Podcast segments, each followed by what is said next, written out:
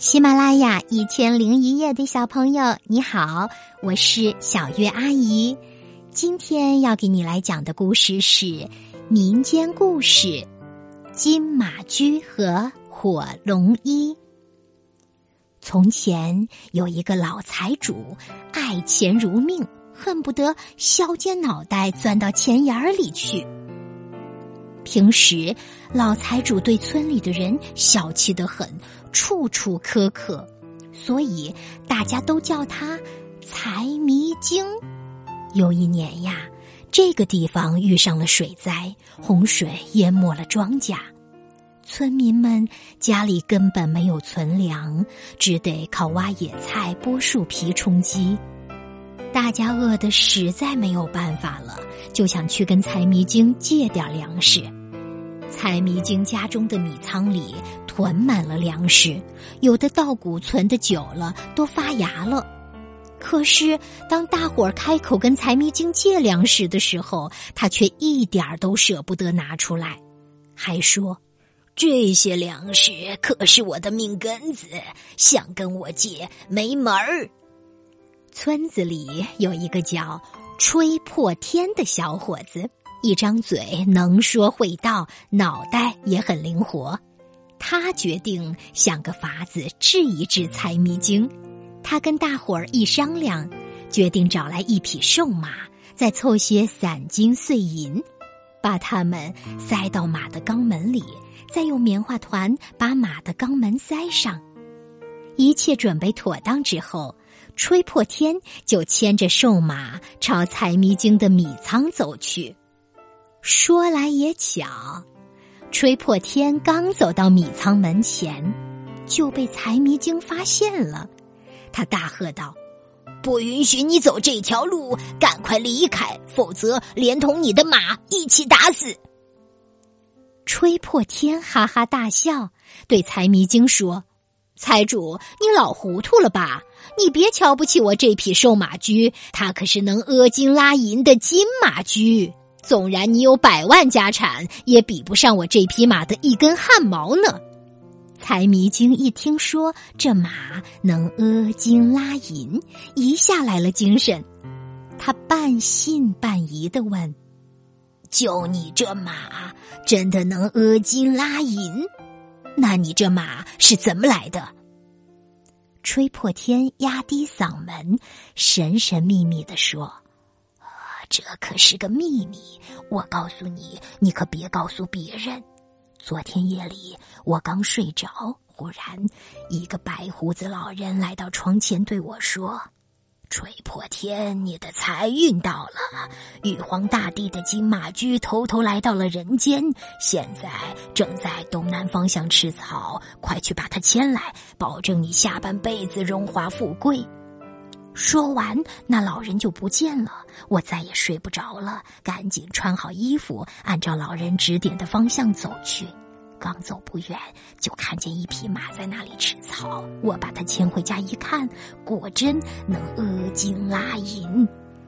吹破天说完，趁财迷精不注意，悄悄把马屁股后面的棉花一拉，只听得叮叮当当一阵响，那些散金碎银就落在了地上。财迷精看到地上的散金碎银，眼睛都直了。他决定用五百两银子买金马驹。吹破天假装舍不得，说：“有了这匹马，我吃穿都不用愁了，我可舍不得卖。”财迷精左说右劝，吹破天叹了一口气说：“唉，既然你如此诚心，那就再加上五百斤粮食吧。”财迷精马上拿出五百两银子和五百斤粮食给了吹破天，立即货物兑换。吹破天把得来的粮食和银子分给了大伙儿，大伙儿有了粮食，有了钱，十分开心。财迷精得到了金马驹，更是乐得合不上嘴。他亲自打扫房间，铺上红毯，摆起香案，端来银盘，只等金马驹阿金拉银。一直等到半夜，只见金马驹后腿分开，臀部下沉，做好了阿金拉银的姿态。财迷精一看高兴了，急忙端起银盘，撩起金马驹的尾巴，伸过头去看，只听“扑哧”一声，马粪喷了财迷精一脸，臭气熏天，气得财迷精又蹦又跳。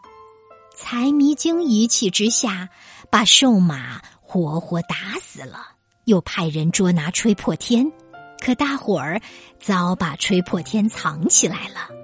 猜迷精的人捉了好几次都没捉住。转眼到了腊月，一个大雪纷飞的傍晚，吹破天不小心被猜迷精的人捉去了。财迷精看到吹破天，气得咬牙切齿，命人剥去吹破天身上的衣服，只留下一条短裤和一件破背心。财迷精把吹破天推进磨坊，想活活冻死他。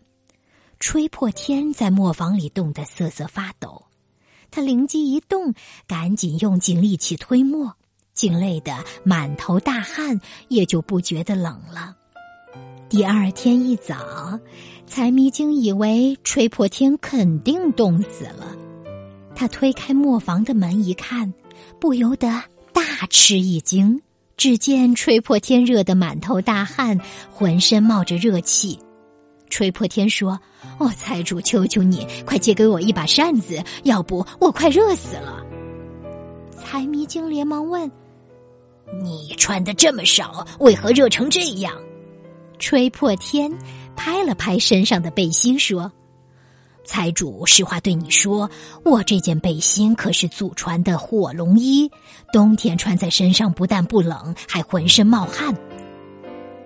财迷精看着吹破天头上的汗，竟忘记了金马驹的事，一心想用自己的狐皮大衣换吹破天的火龙衣。吹破天假意不肯。在财迷精的威逼之下，装出无可奈何的样子说：“嗯，爸爸爸，既然财主大人一定要换，那就换吧。不过你还得加我五十两银子。”财迷精二话没说就答应了。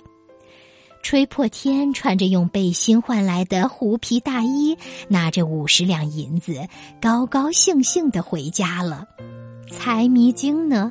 得到了火龙衣，好不得意。正逢他岳父过七十大寿，他为了炫耀一番，就穿着火龙衣去拜寿了。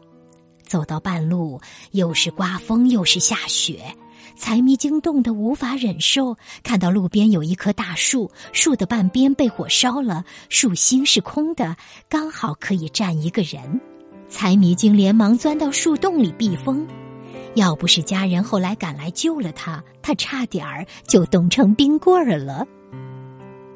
好啦，这个故事讲完了，它就是金马驹和火龙一。